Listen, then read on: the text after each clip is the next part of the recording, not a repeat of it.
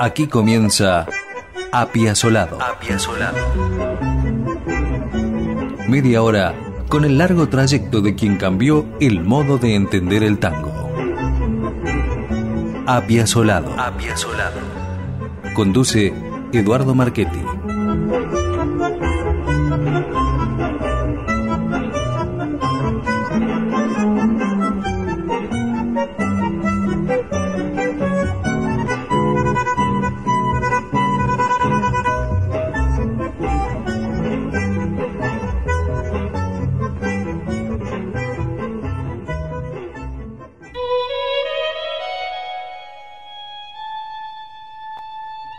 Buenas noches.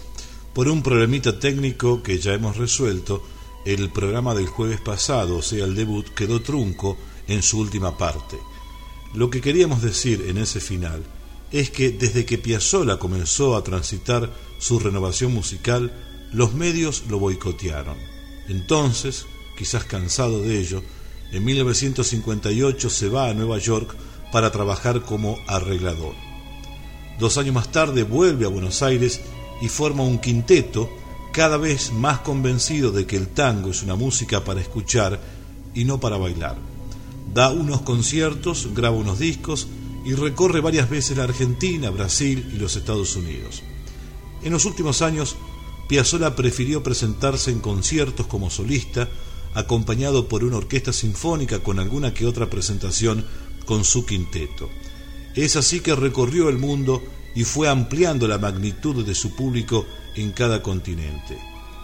Astor Piazzolla falleció en Buenos Aires el 4 de julio de 1992, pero dejó como legado su inestimable obra, que abarca unos 50 discos, y la enorme influencia de su estilo.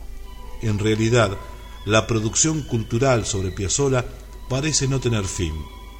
Se esparce al cine y al teatro, es constantemente reeditada por las discográficas y cobra vida en la Fundación Piazzolla, liderada por su viuda Laura Escalada.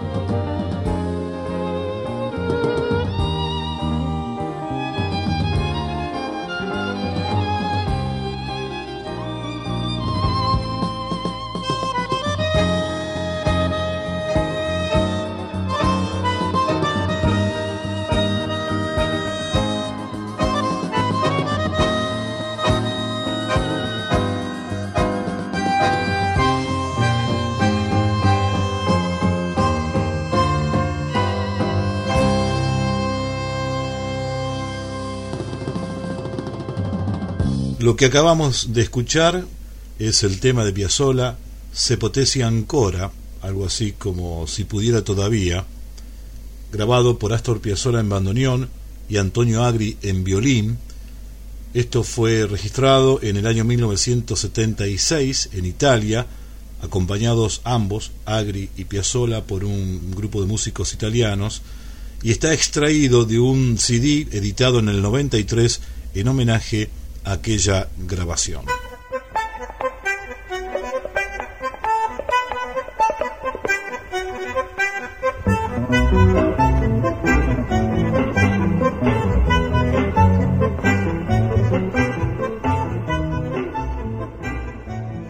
A partir de la década del 50, Astor Piazzolla comienza a ser reconocido como un músico solvente y creativo, comenzando por esa época a recibir varios premios.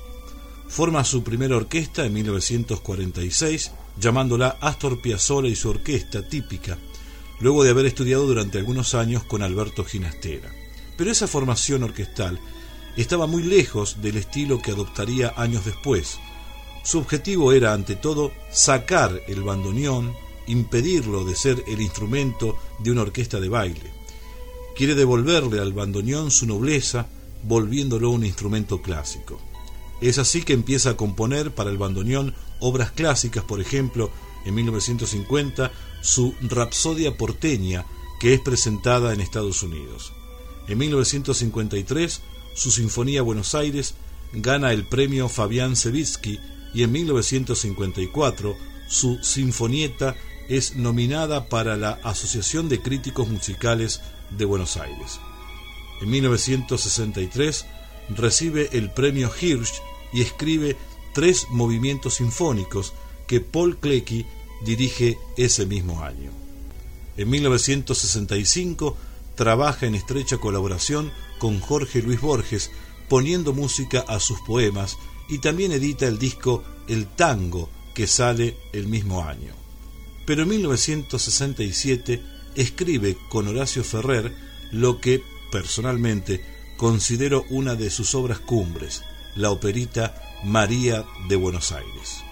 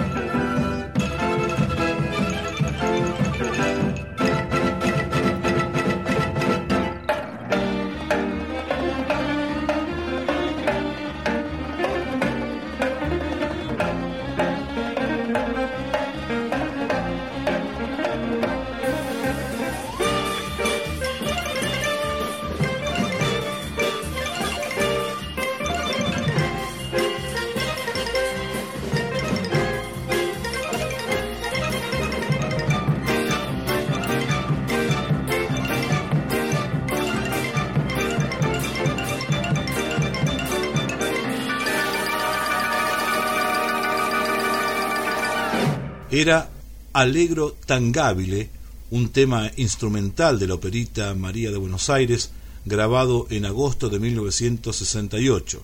Meses antes había sido estrenada en el Teatro Ópera de Buenos Aires. Integraban la orquesta Piazzolla en bandoneón, Jaime Gossis en piano, Antonio Agri y Hugo Baralis en violín, Víctor Pontino en cello, Néstor Panic en viola, Quicho Díaz en contrabajo, Cacho Tirao en guitarra, Arturo Schneider en flauta, José Corriali en percusión y Tito Vicio en vibrafón, xilofón y campanelli.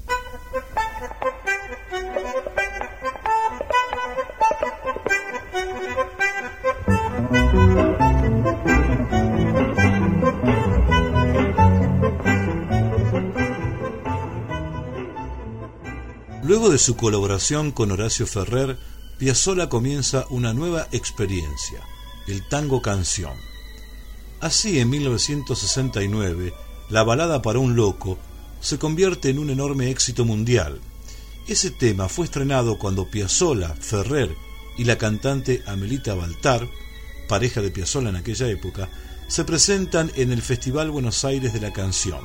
Sin embargo, este tema no ganó el primero, sino el segundo premio. El tema ganador fue una balada pegadiza pero sin trascendencia. Lo curioso y valioso es que a pesar de ello fue Balada para un Loco el único tema de ese festival que perduró en el tiempo. Con esa canción, es decir, con un género digamos un poco más comercial, Piazzolla se acerca al gran público. Su público, hasta entonces, integrado por un grupo reducido de entendidos, entre comillas, se hace cada vez más numeroso y reconoce en Piazzolla la expresión auténtica de la música de Buenos Aires. Las tardecitas de Buenos Aires tienen ese, qué sé yo, viste, salir de tu casa por Arenales, lo de siempre en la calle y en vos. Cuando de repente detrás de un árbol me aparezco yo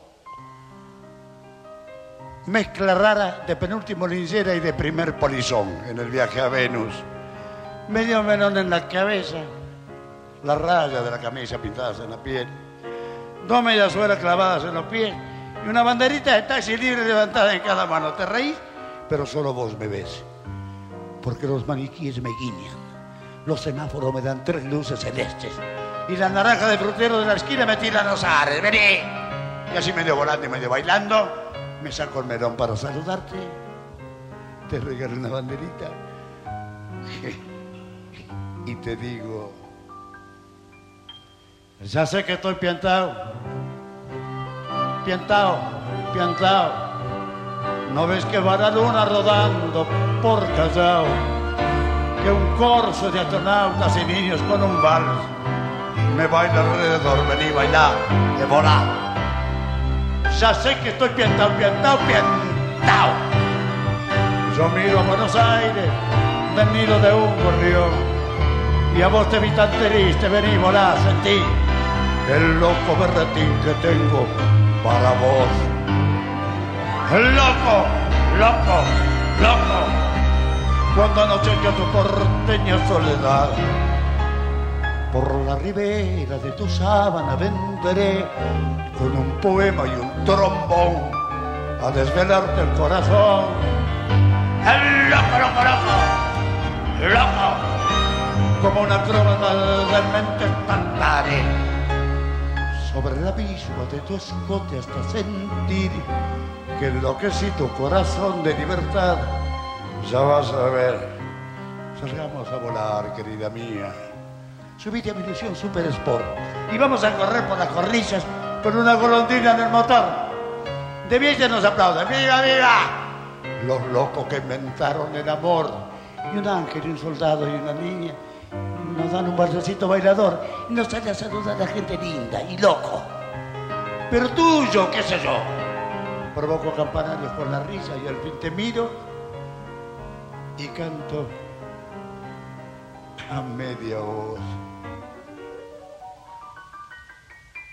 Quéreme así piantao, piantao, piantao. Te a esta ternura de locos que hay en mí. Ponete esta peluca de nota así y volá. Volá conmigo ya, vení. Hola, y vení. Ya sé que estoy piantado, piantado, piantado. Abrite los amores que vamos a intentar la mágica locura total de revivir. Vení, hola, vení. La, la, la, la, la. Loco, todo, loco, loco, todo, Loco, loco, loco, loco.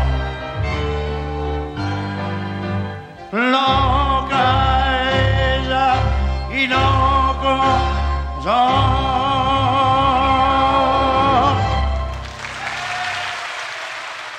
Era el polaco Roberto Goyeneche cantando Balada por un loco de Piazzolla y Ferrer, acompañado por Néstor Marconi y el Octeto de Buenos Aires, grabado en 1990.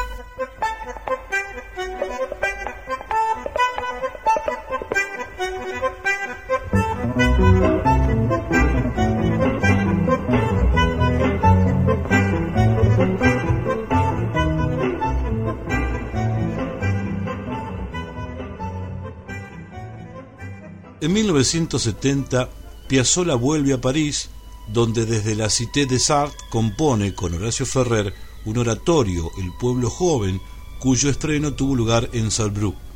En 1971 forma su conjunto 9, que la Municipalidad de Buenos Aires contrata por dos años para una serie de conciertos en Argentina y fuera del país. Así es que cosecha los más cálidos éxitos en América Latina. En 1972, Astor se presenta en concierto en el Instituto Italoamericano para el estreno del conjunto 9 en Italia y graba varios programas para la RAI. El 17 de agosto de 1972, Piazzolla se presenta en el Teatro Colón. Los ensayos de ese concierto le impiden aceptar la propuesta de Bernardo Bertolucci para escribir la banda musical de su película Último Tango en París. Solo escribirá dos temas. En 1974, Jerry Mulligan, una de las máximas figuras del jazz, solicita a Piazzolla trabajar en conjunto y así es que nace Summit, Mulligan tocando junto a Piazzolla.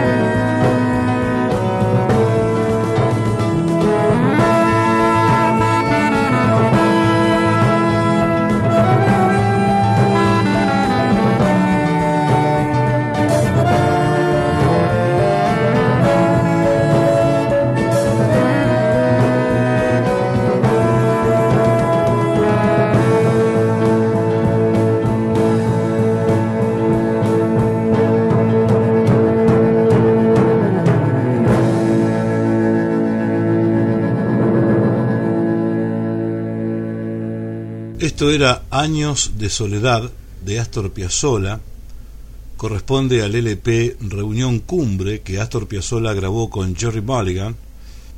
La grabación se realizó en el Mondial Sound Studio de Milán, Italia, en siete sesiones entre el 24 de septiembre y el 4 de octubre de 1974.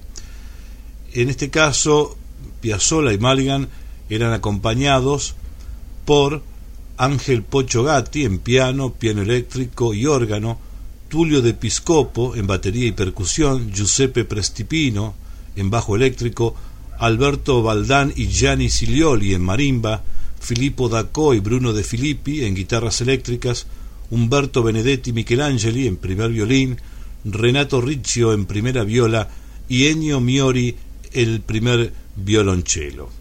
Estos eran los músicos que acompañaron a Jerry Mulligan, que interpretaba el saxo barítono, y Astor Piazzolla en bandoneón en esta reunión cumbre que fue otro de los hitos importantes en la vida productiva de Piazzolla.